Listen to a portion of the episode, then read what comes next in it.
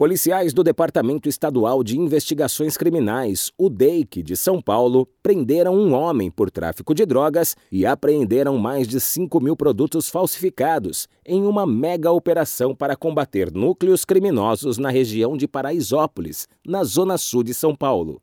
A ação foi realizada na última sexta-feira e também apreendeu um adolescente por dirigir sem habilitação, além de recolher 11 veículos por perturbação de sossego. O homem preso fazia parte de um esquema de entrega de entorpecentes por motorista de aplicativo, estratégia utilizada para despistar a fiscalização. Mais de 100 quilos de maconha foram apreendidos. Na ação contra a pirataria, a polícia apreendeu exatamente 5.081 produtos falsificados, entre acessórios para celulares, pendrives e relógios. Os policiais também fecharam e apreenderam equipamentos eletrônicos de jogos de azar em dois estabelecimentos comerciais. As equipes vistoriaram 263 veículos entre carros e motos, sendo que 11 automóveis e carretas foram recolhidos por estarem equipados com amplificadores, conhecidos como paredões. Os proprietários utilizavam os veículos em eventos e responderão por perturbação de sossego. A mega operação Rédea Curta contou com um efetivo de 252 policiais. Agência Rádio Web de São Paulo, Décio Caramigo.